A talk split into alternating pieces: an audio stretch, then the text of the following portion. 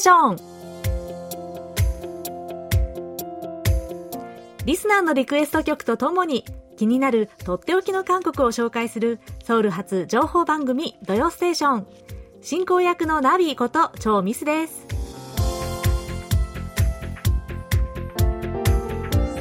リスナーの皆さんこんにちは。あにわせよ寒いです。もう韓国はすっかりマイナス気温の日々ですよねえコロナも心配ですし、もう私はほぼ出歩かず家にこもってばかりです。今年も残すところね、あと10日余りとなってしまったんですが、もう巣ごもりな年末となってしまいそうです。ラジオネーム、双葉俊明さん。張さん、こんにちは。12月12日は私の誕生日です。日本では自分と同じ誕生日の有名人が誰かが話題になりますが韓国でも同じ誕生日の人は話題になりますか？私はラジオ局の日本放送の吉田久典アナウンサーが同じ誕生日です。吉田アナはサブカルチャーに詳しくスマートフォンや SNS を駆使したリスナー参加型の番組を作ったりしています。職業を生かしてコミュニケーション術の著作を数冊出版したりオタク趣味を活かして他人に勧めたくなる漫画を選ぶ漫画大賞を主催したり、アニメ、漫画イベントの司会を任されたり、もはや何が本業かわからないほど精力的に働いている人です。面識はなくても同じ誕生日だとちょっと親近感が湧きますし、個人的には趣味と仕事を両立できてすごい人だと尊敬もしています。張さんは同じ誕生日の有名人はいらっしゃいますか？もしよろしければお誕生日のお祝いのメッセージと音楽のリクエストで韓国の人気なアニメソングを流していただきたいです。というメッセージです。双葉さん、お誕生日おめでとうございますって本当は先週お伝えしたかったんですよね。12月12日。でもお便りを受け取れたのが実はこの日ちょうど収録日の後だったんですね。ごめんなさい。なので一周遅れてしまいました。ですが改めて心を込めて千일 축하드립니다わー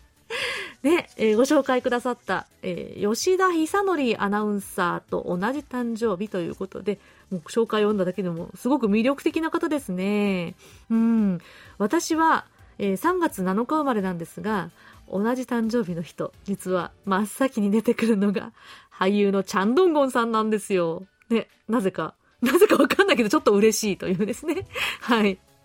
で、えー、本日の最初の曲は、えー、双葉さんにお誕生日お祝いとして、えー、リクエストのアニメソングをお送りしたいと思います。まあ、えー、これは韓国の、えー、アニメではないんですけどね。でも韓国でも日本でも大ヒットしたあのアニメ映画の主題歌をお送りします。この曲とともに土曜ステーションスタートです。最後までお楽しみください。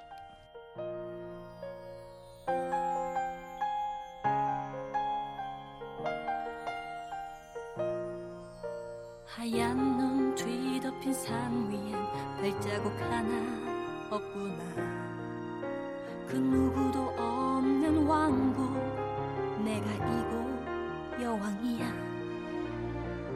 내 안에 부는 바람 거친 폭풍을 막을 수 없어 애를 썼지 살아갈래 폭풍 몰아쳐도 はい皆さんご存知の レディゴーですね。アナと雪の女王。韓国語では京ウルワングと言ってますけれどもこちらの挿入歌で歌手のパク・ヘナさんが歌う「他以上全部忘れて」でした。日本語版では松たか子さんが歌ってらっしゃいましたね。英語、日本語、韓国版とそれぞれありますけれども少しずつ違って魅力がありますね。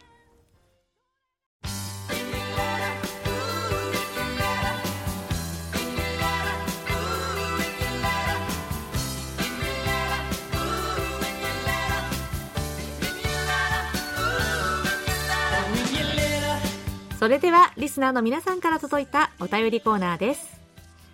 大阪府の北村美智子さんアンニョンハシンニカはい、アニョンシミカ。えー、土曜ステーションが超ミスさんに変わられてから初メールです。番組は開始当初から聞かせていただいております。さて、私の知人の映画プロデューサーの今井太郎さんが、韓日コラボ機映画特集という、えー、企画を進めています。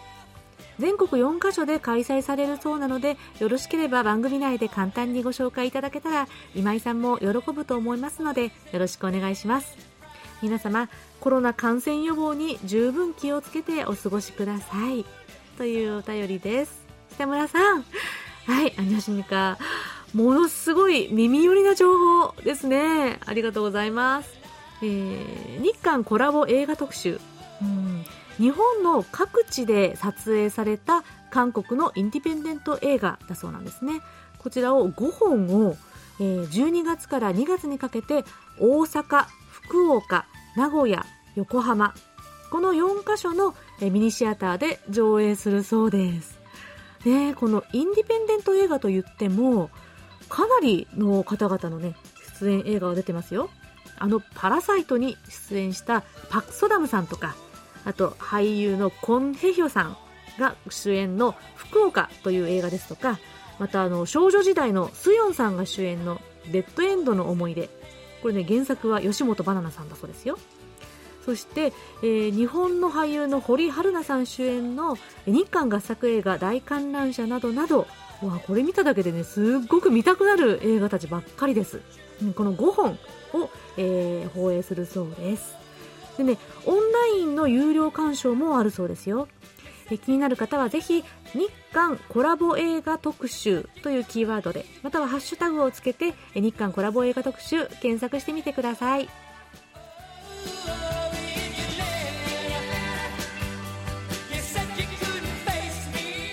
埼玉県の松本拓也さん。え日本語派の皆さん超ミスさんこんにちは。日本はついに1日の新規感染者が3000人を突破してしまいました。困ったものです。私の優秀リスナー選出に触れていただきまして誠に恐縮です。そんなことより、ナビちゃんのドステがリスナー満足度調査で2位とのこと。おめでとうございます。いやいや、これはですね、あの、私のドステというよりは、皆さんで作ってくださったドステが、えー、満足度調査で2位だったと思いますよ。えー、続きます。えー、とっておき韓国ノートは、韓国 LGBTQ の事情についてでした。保守的な色の濃いキリスト教者を中心に、LGBT を含む包括的差別禁止法案に反対する人がいるとこと、ということ。私は人それぞれにいろいろな考え方があるのでそれは否定できないけれど、差別だけはダメだと思います。考え方が違うからといって差別すると、同時に自分の考え方が少数派になった時には差別されるということを意味します。そのような世の中では、明日は我が身となりませ、なりかねませんから、自分がされて嫌なことを他人にしてはいけないという有名な孔子の教えを思い出さなくてはなりません。他人にひどく迷惑をかけるとか、他人の人権を侵害するとか、そういうことがない限りは寛容こそが我々の歩むべき道ではないでしょうか。差別の応酬、繰り返しのような世の中にしてはいけませんよね。そんなことを考えさせられました。ナビちゃん、ありがとうございました。素敵なクリスマスをお過ごしくださいね。ということです。松本さん、いつも本当に誠意のこもったお便りをですね、ありがとうございます。先週の岡田先生のとっておき韓国ノートで、えー、紹介して、あ、あの、答えてくださいました、えー、韓国 LGBTQ についての事情。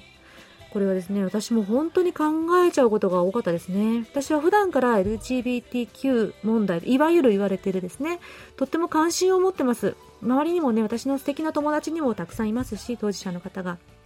でねただ人によって考え方がぶつかるのでまあなかなか意識の差が埋められませんね。でも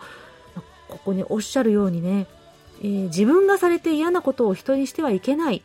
これが基本ですよね。うん。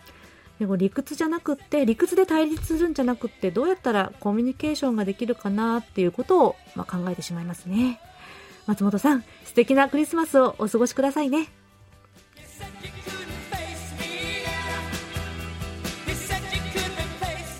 大阪府の谷口正さん。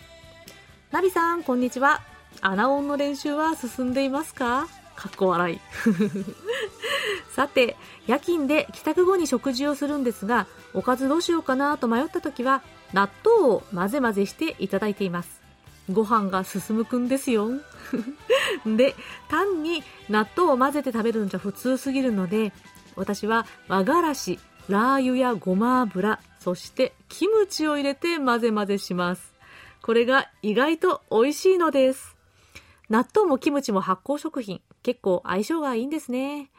な、ソウルでも、ソウルでも納豆は手に入りますか？ほんじゃあね。っていうことで、谷口さん、これね、もう、いいね100回ですよ。もう、納豆に和がらしに、ごま油に、キムチ。これを混ぜ混ぜして、最強じゃないですか。ね、もう、これ白いご飯で食べたい。ねでも韓国でも最近は納豆割と簡単にね手に入るようになりましたね。スーパーでも。ネットでも買えますし。ただちょっと割高かな。うん。でも私はこっちに来たばかりの頃に納豆が食べたくって、でもどこで売ってるのかわからなくってですね。日本に一時帰国し帰った時には冷凍の納豆を大量にスーツケースに入れて持ってきたりしました。普段あんまり和食は恋しくはならないたちなんですけれどもね、納豆と梅干しだけは食べたくなりますね。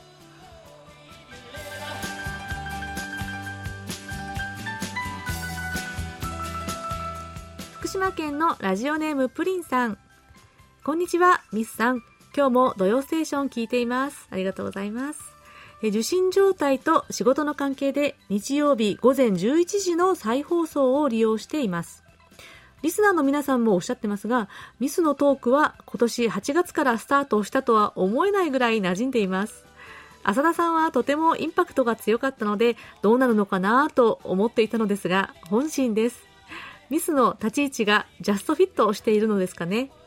それに日本語が日本人と同じだからですかね。ここ数年、限界灘は深く波は高いですが、それを感じさせない1時間です。というね、プリンさん、わー、本当にありがとうございます。でね、お手紙に、あの、ミスって書いてくださってるので、あ、なんか友達みたいですごい嬉しいなと思ってそのまま読みました。でもちょっと恥ずかしくて。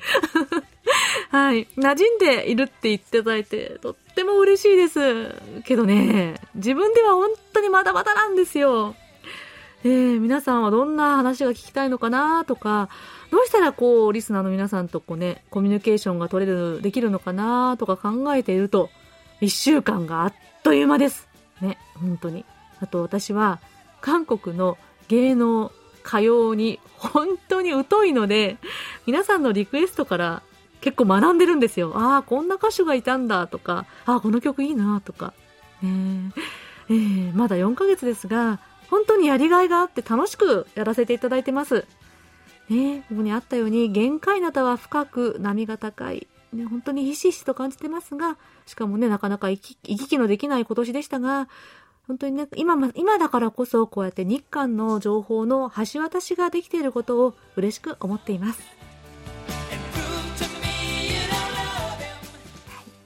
皆さん、来週は、えー、年末スペシャルで、この土曜ステーションをお送りしたいと思います。ぜひぜひ楽しみにしていらっしゃってくださいね。えー、皆さんのご期待のあの方も登場します。それでは、こちらのコーナー行きましょう。空耳ハングル今日は、ラジオネームうさぎのさゆりさんからのご投稿です。超ミスさんの MC になってから今週のおすすめスポットのコーナー、バックに流れる曲が赤穂思春期の予編になりましたね。シャリ、ライライ、ビンナガ、マユー。が毎週聞けるようになりました。空耳ハングルでの採用が影響しましたか？私は赤穂思春期の CD は持ってないので嬉しいです。で、これね、ここの部分わかります？シャリライライピナが舞うっていう部分ですよね。これ私もこの曲を聴くたびにシャリビンナが舞うがね、自動再生されてしまうんですよ。はい。じゃあ今日の本題いきます。空耳ハングル送ります。えー、BTS、かっこ、日本の汎用コンピューター業界では、バッチターミナルシミュレーターのことです。小ネタを挟んできますね。の、ダイナマイト。えー、BTS、バン、あの、バンタンソニョン団だと思いますけどね。はい。ダイナマイト。開始36秒から、金管、きっと、ちょっと塗んなきゃ、バーンストーン。と聞こえます。韓国でも、冬にも蚊が出るようになりましたか？この曲、全編英語なんだそうですね。ずっと朝鮮語に英語が混じっている曲だと思っていました。BTS は朝鮮語なまりが抜けてないと思います。この曲を浅田さんの耳にはどう聞こえますかね？では皆さん、来年は良いお年をとのメッセージです。これ最後の部分は英語の発音をロサンゼルス在住の浅田恵美さんにチェックしてということでしょうかね？来週文字聞けたら聞いてみましょうか。ね私はこの英語の発音結構こなれてるなと感じましたが、どうでしょうかね？はい。では、ついにここに登場したかの曲。BTS のダイナマイトの意外なる空耳。早速聞いてみましょう。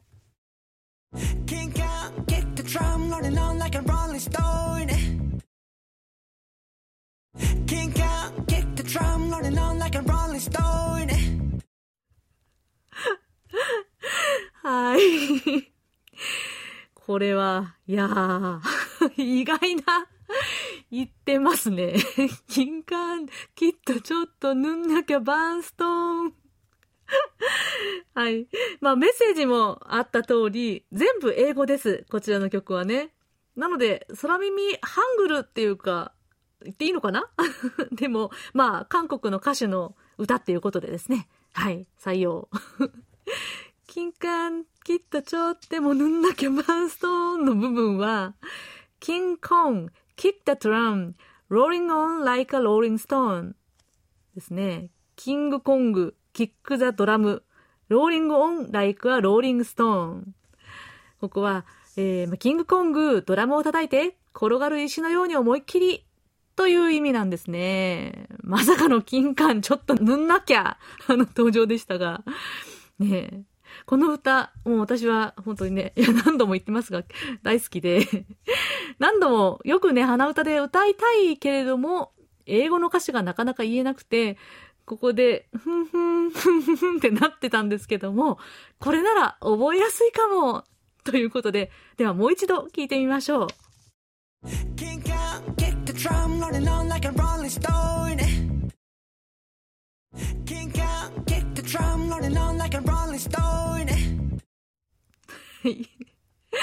金管、きっとちょっと、でも塗んなきゃバンストーン。ジョングクが歌ってるんですよ、ここの部分は。はい、うさぎのさゆりさん。斬新な空耳ミュージック、ありがとうございました。うさぎのさゆりさんには、ささやかなプレゼントと、私のサイン入りベリカードをお送りします。皆さん、来週は今年最後の空耳ハングルがあるかな？もし、あの、あればですね、ご紹介したいと思います。ご投稿お待ちしております。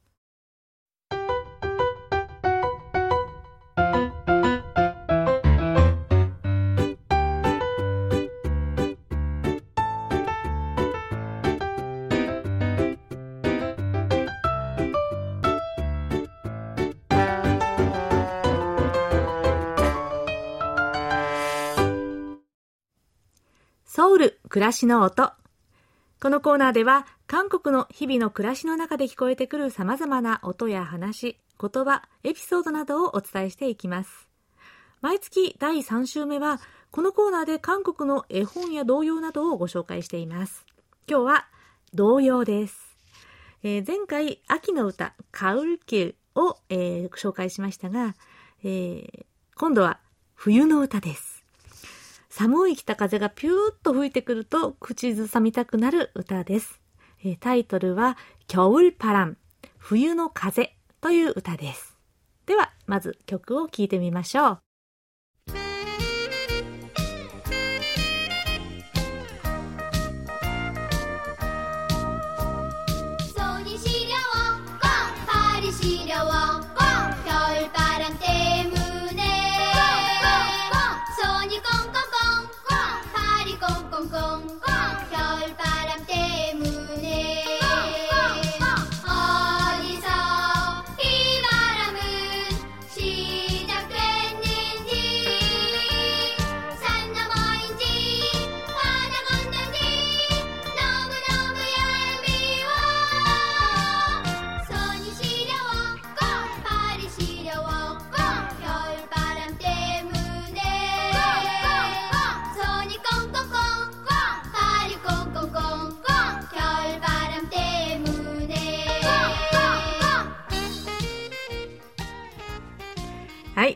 歌でした。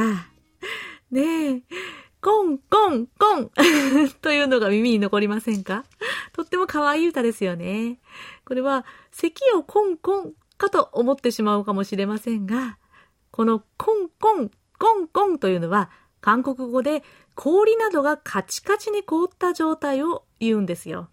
ね、では、歌詞を見てみましょう。ソニシリョウ、コンパリシリョウ、 꽁겨울바람때문에꽁꽁꽁ね、ここは手が冷たいよ、足が冷たいよ、北風のせいで、えー、資料というのは、えー、尻だが転じた言葉で、冷たい、凍えるほど冷たいという意味です。で、強ウパランは直訳すると冬風になりますが、日本語だと北風に当たりますね。ソニコンコンコンコンパリコン コンコンコン겨울바람때문에コンコンコンえー、手がカチカチ、足がカチカチ、北風のせいで。어디서이바람은시작됐는지山のも인지 바다건넌지너무너무 얄미워 どこからこの風は始まったのか、山の向こうか、海の、海を越えてか、とっても憎らしい。そして、えー、この後は同じ繰り返しです。そうにしりょう、ゴン、パリしりょう、ゴン、きょうばらんてむね、ゴン、ゴン、ゴン、そうにこんこんこん、こん、パリこんこんこん、こん、きょうばらんてむね。でした。私はね、北風がどこから来たのかな？とっても憎らしいっていうところが面白いなと思いました。でもね、気持ちがわかるんです。この韓国の氷点下での北風は本当に骨に染みるほど寒いんですよ。やっという間に手足がかじかんでしまう。痛いくらいの寒さなので、思わず憎らしいって思っちゃうんですね。でも、寒さに凍えながらも元気いっぱいに歌ってる子供たちが思い浮かんで、ちょっとほっこりしちゃいますね。ポンポンポンって言いながら、ぴょんぴょんって飛び跳ねてる子供たちが今いそうですよね。では、もう一度聞いてみましょう。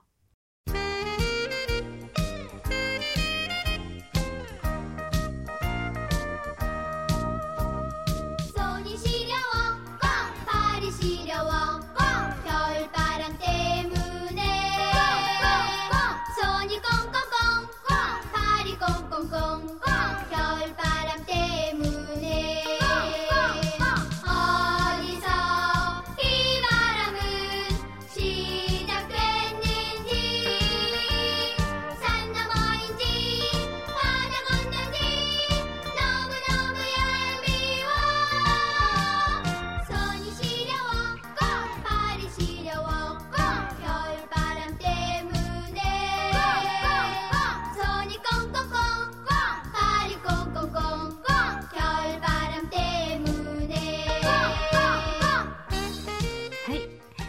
シオルパラン。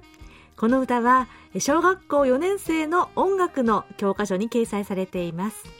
雪だるまの歌やクリスマスソングと並んで冬の童謡としてとてもよく歌われる歌です。動画で耳にしたら皆さんもコンコンコンを口ずさんでしまうかもしれませんね。というわけでソウル暮らしの音今日は童謡キョルルパラン冬風、北風をご紹介しました。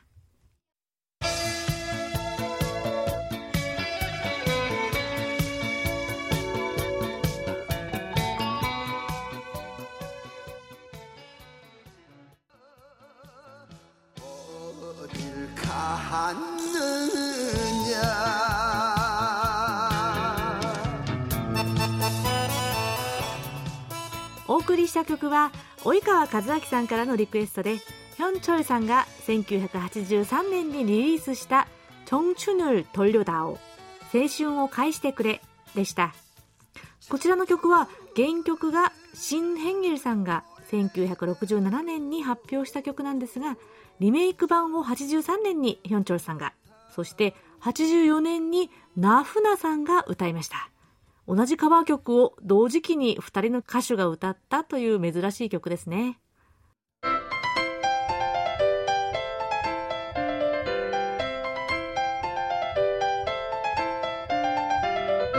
とっておき韓国ノート今さら聞けない韓国入門。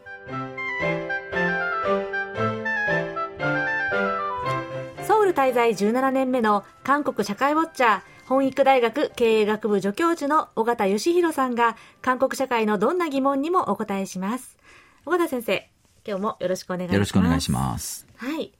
では、えー、早速ご質問です。はい。えー、今日はお二方のご質問を一遍にご紹介しますね、はいまず鈴木裕太さん。ご存知かと思いますが、愛の不時着は日本でも注目され、特に北朝鮮住民の生活にスポットが当たっています。実は日本では愛の不時着以前から北朝鮮文化はマニアに人気で、軍歌、攻撃戦だ、根玉著にだ、など、 North Korea pop、NK ポップの歌動画はニコニコ動画や YouTube で人気コンテンツです。そこで気になるのは、韓国にも北朝鮮マニアやアマチュア研究家、え個人で情報を集めている人はいるのでしょうか？というご質問と、えー、もう一方ご紹介しますね。え、森本春樹さん、三重県の森本春樹さん。えー、お国では国家保安法などのいわゆる治安立法に基づき、北韓の放送を聴取、視聴したり、北韓が開設したホームページへの接続、閲覧が原則として禁止されていると聞きます。禁じられているというからにはそれへの取り締まりなどが行われていると思うのですが実際のところはどうなのでしょうかインターネットの場合は遮断措置を取れなくもないかもしれませんが放送とりわけラジオの場合は取り締まりようがないのではないでしょうかというご質問です。はい。えー、まあ、あの、北韓マニアということで言うと、うんうん、日本のような北韓マニアは韓国には、まあ、いないありえないと、うん、言えるのではないかと思うんですね。はい、まあ、まずそもそも、その、えー、楽しむ対象として、その北韓のことをコンテンツとして見るという、まあ、そういう感覚がまずありませんよね。はい、えっ、と、北韓への関心というのが、まあ、も、もし関心を持っていたとしても、それはですね、例えば政府系の機関で働くことになるとか、うん、あるいはその北韓への関心というのを統一というふうに、南北の統一というふうに関心がえー、行ってですね、運動家として、えー、北韓と関わるというような人が、まあ、多くでですね、そのコンテンツとしてこう、まあ、楽しむ、個人的な趣味として楽しむというふうにはなかなかならないのかなと思うんですね。うん、えー、というのは、あの、森本さんもおっしゃったように、えー、国家保安法というものが韓国にはありまして、うん、北韓のコンテンツ、まあ何でもということではないんですけれども、要は、えー、北韓の存在を国家として認めたり、えー、南の体制を否定するような形での扱いというのは違法になるんですね。はい、えー、ですから、まあ、アマチュア研究家、研究者ということで、えー、北韓のコンテンツを、まあ、積極的にこう収集したりとかですね、え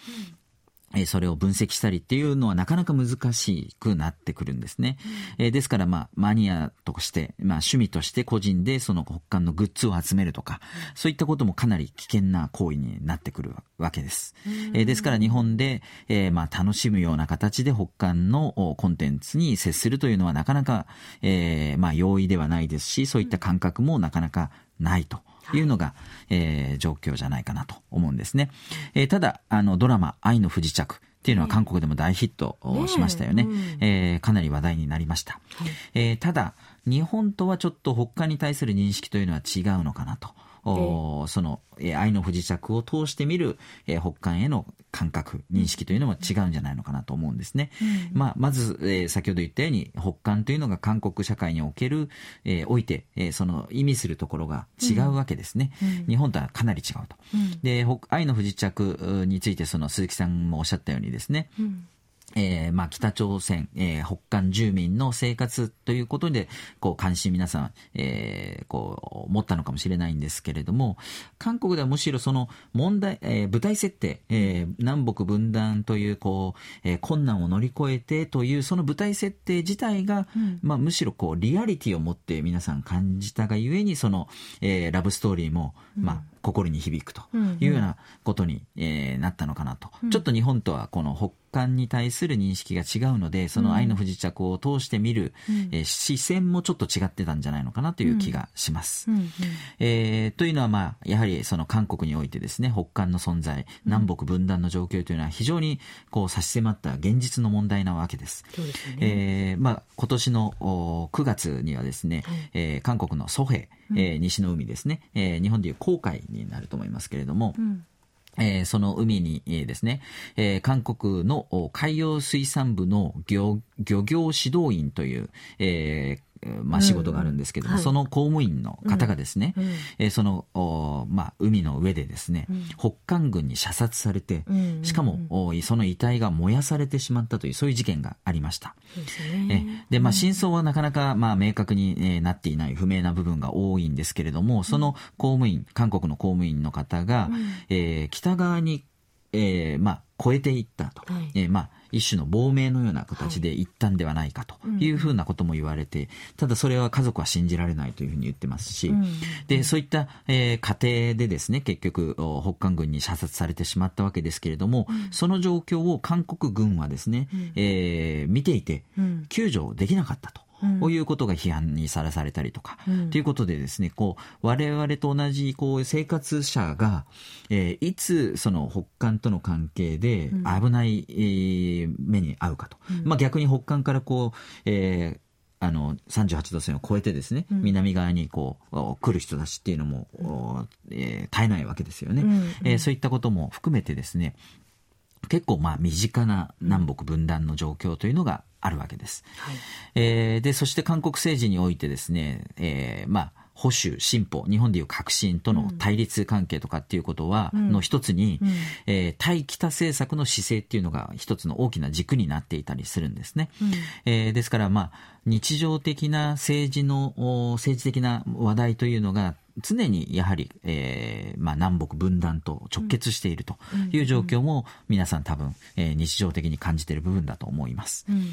えーまあ、それというのは韓国大韓民国という国の成立過程がやはり大きく影響していると思うんですけれども、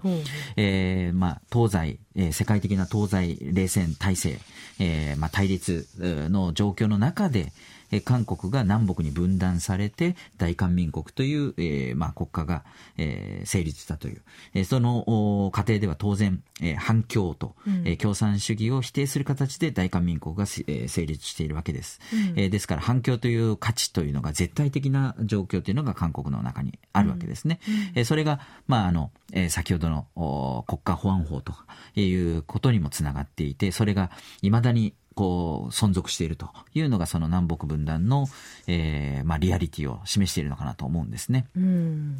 でこの国家保安法によって、えー、様々な情報が遮断されているというのも事実です。ですね、えインターネットでですね、え北韓関連の、まあ、ページなんかをですね、さえー、検索、えー、訪問しようとするとですね、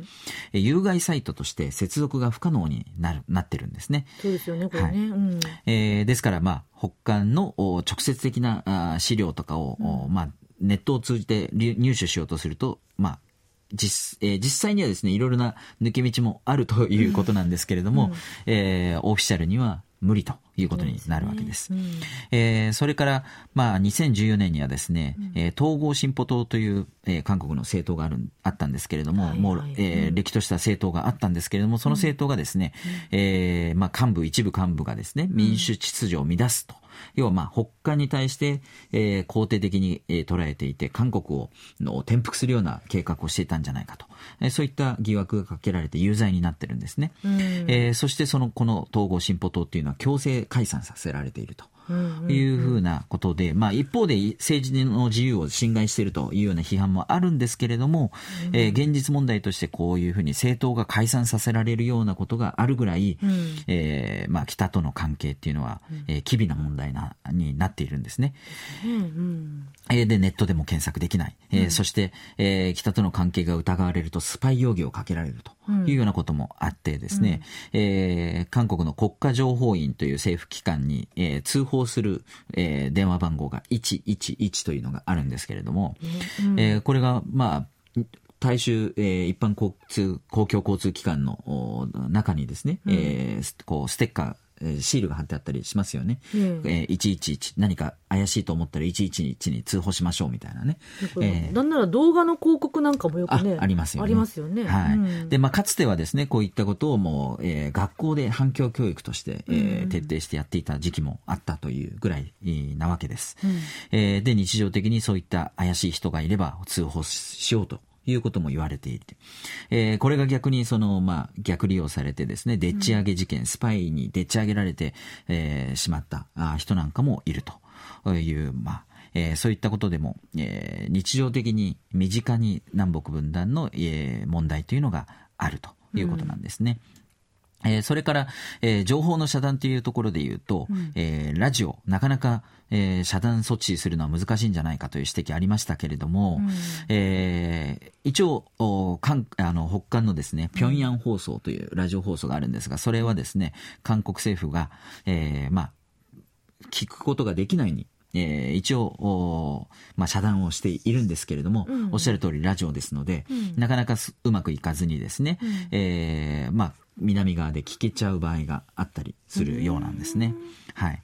えー、で、あの、まあ、その北韓は北韓で韓国を誹謗中傷するためにこの放送を利用したりとかっていうことも、えー、あったり、えー、しますし、あるいは、えー、映画なんかでよく出てくるんですけれども、うんうん、スパイに対する暗号を配信する手段として使われていると。うん、要は南側で、えー、ラジオですから聞けちゃうので、うん、南側に潜伏しているスパイがその指令をですね、そのラジオを通して暗号を傍受して、うん、えー、そしてこう活動してるんだと。えーまあ、どこまで本当に、えー、現実的にあるのかどうかっていうのは、ねまあ、確認するよしはないんですけれども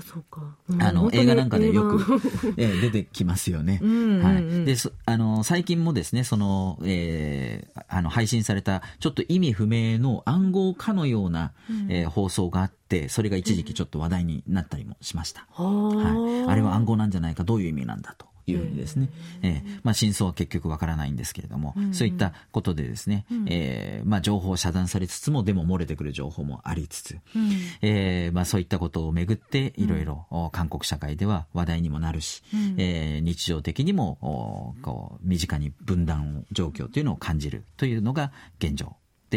えー、あります。ですから日本での、はい、えー、北韓コンテンツのを楽しむというのとはちょっと、えー、距離があるなという感じがしますね。そうですよね。はい、まあ、今ね、おっしゃっていただいたような背景を見れば、まあ、マニア、アマチュア研究者というなかなか立つ余地が難しいですね。難しいと。韓国ではね。はい、はいはい、そんなお話をいただきました。え今日は韓国における北韓コンテンツの扱いについてお話をいただきました。ありがとうございました。ありがとうございました。はい。えー、では、これが、まあ、大和田さん。はい、ご質問いただくのは最後ですね、ね今年は、うん、はい、今年は最後です。皆さん来年もぜひ、はい、えー、どしどしお便りをお待ちしておりますので、よろしくお願いします。えー、来週は年末最後ということで、えー、スペシャルでね、はい、えー、岡田さんとお送りしたいと思います。はい。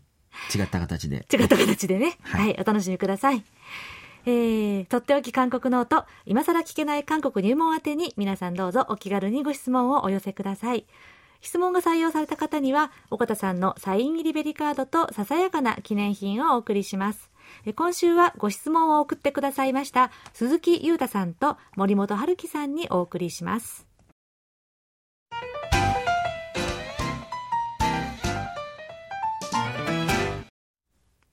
毎月3週目はおすすめクッキングです。今日はしっかりおかずの一品、おさむプルコギ。おさむさんじゃないですよ。おじんごのお、サムギョプサルのサム。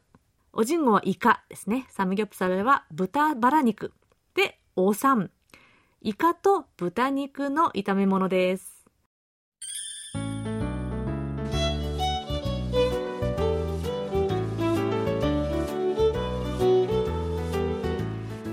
イカと豚肉は結構相性がいいですよね。日本の和食にも、えー、和風に煮付けもありますが今回は韓国風に辛い炒め物にトライしてみてください。では材料です、えー、イカ2杯。豚バラ肉 300g 玉ねぎ1分の1個。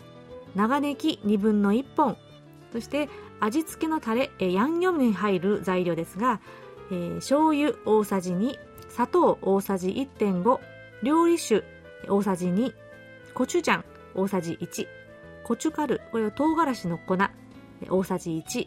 ニンニクみじん切り大さじ1生姜みじん切り小さじ1そして油は適量ごま少々です。では作り方です。まずイカは網の目状に切り込みを入れてから食べやすい大きさに切ってください。豚バラ肉も食べやすい大きさに切ります。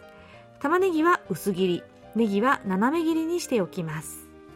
次にボウルにイカを入れてまず、えー、切った玉ねぎと砂糖を入れて揉み込むようにして混ぜておきます。こうすると甘みが染み込みやすくなるんですね。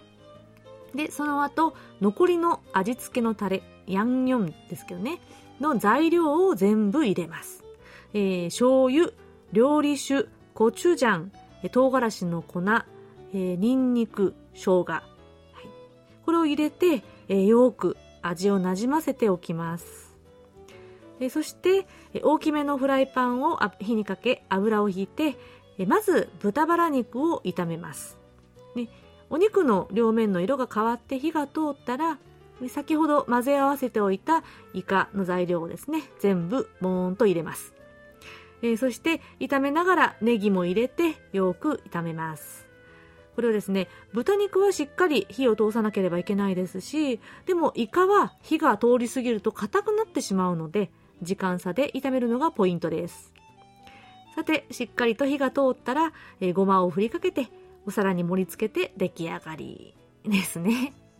はい。これ、え材料をさえね、しっかりちゃんと準備しておけば、もう全部入れて混ぜて 炒めるだけなので、まあ言うのは簡単ですが、うん。でも本当にね、簡単に、えー、美味しく、えー、たっぷり、ボリュームたっぷりなおかずですよ。お好みで野菜は人参、キャベツ、パプリカなどを入れると、えー、彩りもいいですし、栄養のバランスもバッチリです、えー、今月のおすすめクッキングオサムプルコギイカと豚バラ肉の辛炒めをご紹介しました。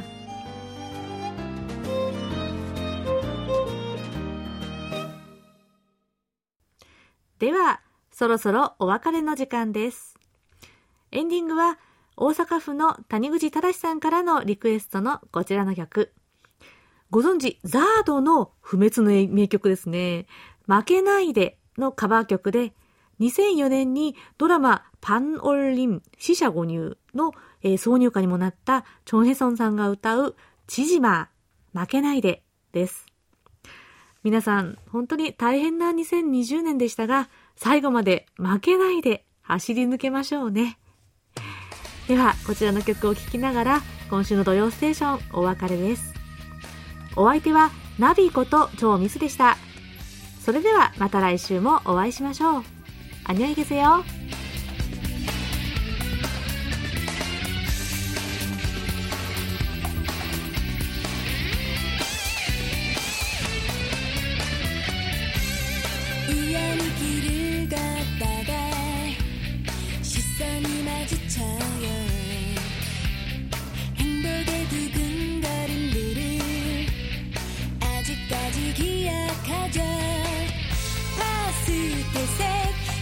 que ya